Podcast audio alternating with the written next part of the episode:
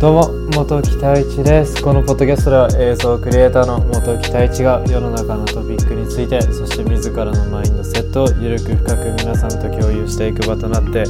おります。ってことで第107回ポッドキャスト始めていきます。いやー今少し興奮してるんですけどあのー、新しい自分のまあギアですね。カメラのレンズが届きまして今。いやもうすごく嬉しいですね。早く使いたい。もう明日もう早速使う予定があるんですけど。うんなかなかまあこれはズームレンズなんですけども、まあ、今まであの自分ズームレンズを持っていなくてあの単焦レンズっていうまあ一つのズームまあ要あの iPhone とかでもあるとは思うんですけどもやっぱりズームだったりできると便利じゃないですか。まあ、なんですけど自分は今まであのズームを持たずにそのま 35mm っていう、まあ、人間の視覚が 50mm って言われてるんですねカメラの。まあ、なので、まあ、それより少し広角というか少し広くまあ捉えることができるっていうのが35ぐらいなんですけども、まあ、その単焦で今までそのレンズで今までやっていて、まあ、それが当たり前ではあったのでそのズームレンズってがあったらすっごい便利なんだろうなとは思いつつもまあ、ずっと 35mm でやってたんですね。それもやっぱり、まあ、一番初めにズームっていうものに触れてしまうとやっぱり便利さから 35mm という、まあ、単焦とかに戻れないというか使うことができないのかなと思ったので。であと、まあ、まあこれは自分のまあ父から言われたことなんですけども最初から便利さに触れないでそのいその便利さを触れる前にそのちょっと厳しい単焦だけでまあ、いろんな取り方を自分で工夫試行錯誤してまあ取っていくとやっぱりズームにした時にすごく、まあ、能力が発揮されるだとか、まあ、言われていたのでまあ多分その言葉でも単勝を買ったんですけども、まあ、単焦を最初に買ってすごく良かったなとはすごく思います。でここからまあズームを使用はしていくんですけどあのズームレンズというものを使用するまあ、用途としてはやっぱりその、まあ、一般の方々そのカメラに慣れていない方を撮る時であったり、まあ、スポーツを撮る時であったり、まあ、そういった時にすごく、まあ、便利なレンズなんですね。まあ、なんですけどやっぱりその、まあ、仕事で、まあ、その実際にカメラに慣れている方を撮影する時であったりそういった時は別にズームじゃなくても、まあ、自分が被写体との距離感を詰めればいい話なのであんまりズームっていうのはまあ、いらないんですよね。まあ、なので、まあ、これからもま用途によっては使い分けてはいくんですけども、まあ、すいませんあの皆さんあんまりカメラに興味がない方も多いかと思うのであんまりここでやめておくんですけども、まあ、あの少しお話が変わるんですがあの自分あのよくそのニット帽であったり帽子をよくかぶるんですね。まあなんですけども今日あの薄々感じていたんですけどもやっぱり帽子とかニット帽とかを、まあ、頻度を頻度多く、まあ、かぶる人っていうのは髪の毛が早く、まあ、抜けやすいっていう傾向があるらしいんですね。ちょっとそれはまずいなと、まあ、思ってなんですけど、まあ、自分が帽子だったりニット帽をかぶりかぶる理由っていうのは、まあ、一応あのファッションっていうものもあるんですけどあのワックスをあまり自分はしないのでそういった意味で髪の毛やっぱり帽子をかぶったら、まあ、楽じゃないですか。楽だしそれが少し周りから見れば客観的にはもうファッションになるので、まあ、すごく便利だなっていう意味でやってたんですけどもなんかあんまり頭の中を蒸らすと剥げやすいよまあそんな気にこの年代で気にするかっていう話なんですけど、まあ、この年代から気にしないと将来が不安というか、まあ、分からないですよ。あのやっぱり遺伝っていうものもあるとは思うので自分の家系というかは大丈夫だと思うんですけどね。まあ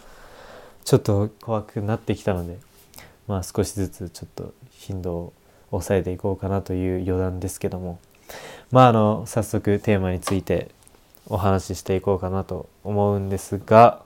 まあ、本日のテーマは短所を見つけたというテーマについて少しお話ししていきたいと思います。あのテーマの通り、まあ、自分の短所をまあ改めて見つけまして、まあ、前々から薄々は感じていたんですけども、まあ、まず早速担当直入に言うと、まあ、自分の短所を新たに見つけたものがやっぱり図星っていうものを、まあ、あの面と向かって言われると受け入れがたくなってしまうんですよね。まあ、それが自分のすごく短所だなってうすうす、まあ、最近感じてきていて、まあ、あの自分とよく、まあ、多い時間を過ごしている方々は、まあ、お気づきかとは思うんですけども、まあ、あのたまにやっぱり自分は負けず嫌いってていうのもあるのかもしれないんですけどもあんまりそのアドバイスだったりをうまく受け入れる入れることができないんですよね。もちろん分かってるんですよ自分が間違っていて相手の言ってることはマジで正しいっていうことは分かってはいるんですけどもなぜか顔に出てしまうっていうそのその顔に出てしまうんですよねそれで少し雰囲気がギクシャクしたりだとかそれってなかなかのまあ失礼ですよね単純に。相手は自分のことを思ってアドバイスをしたりだとかしてくれているにもかかわらず自分は負けず嫌いだとか何なんだかよくわからないんですけども、まあ、あのその真実っていうもの、まあ、を受け入れることができなくて、まあ、顔に出てちょっと雰囲気を悪くしてしまうっていう。まあ本当にそれは良くないなと思っているので、まあ、少しずつここは変えていかなきゃいけないなとは思っているんですが、まあ、なかなか難しいんですよね顔に出ないようにしようとしてもなんか出ちゃうんですよね。まあ、ここはもう意識の問題だと思います本当に。まあ、相手が善意でやってくれているっていうことが分かれば、まあ、そんな顔に出る善意でやってくれているってことは分かってるんですよね。なんですけどやっぱり自分は少し自分が正しいっていう考え方が強いのかもしれないですね。ま、それがやっぱり自分の成長を邪魔してしまうのかなと思っているのでやっぱりその周りの方々は本当に自分たち、まあ、皆さんのためにアドバイスをしてくれているとは思うので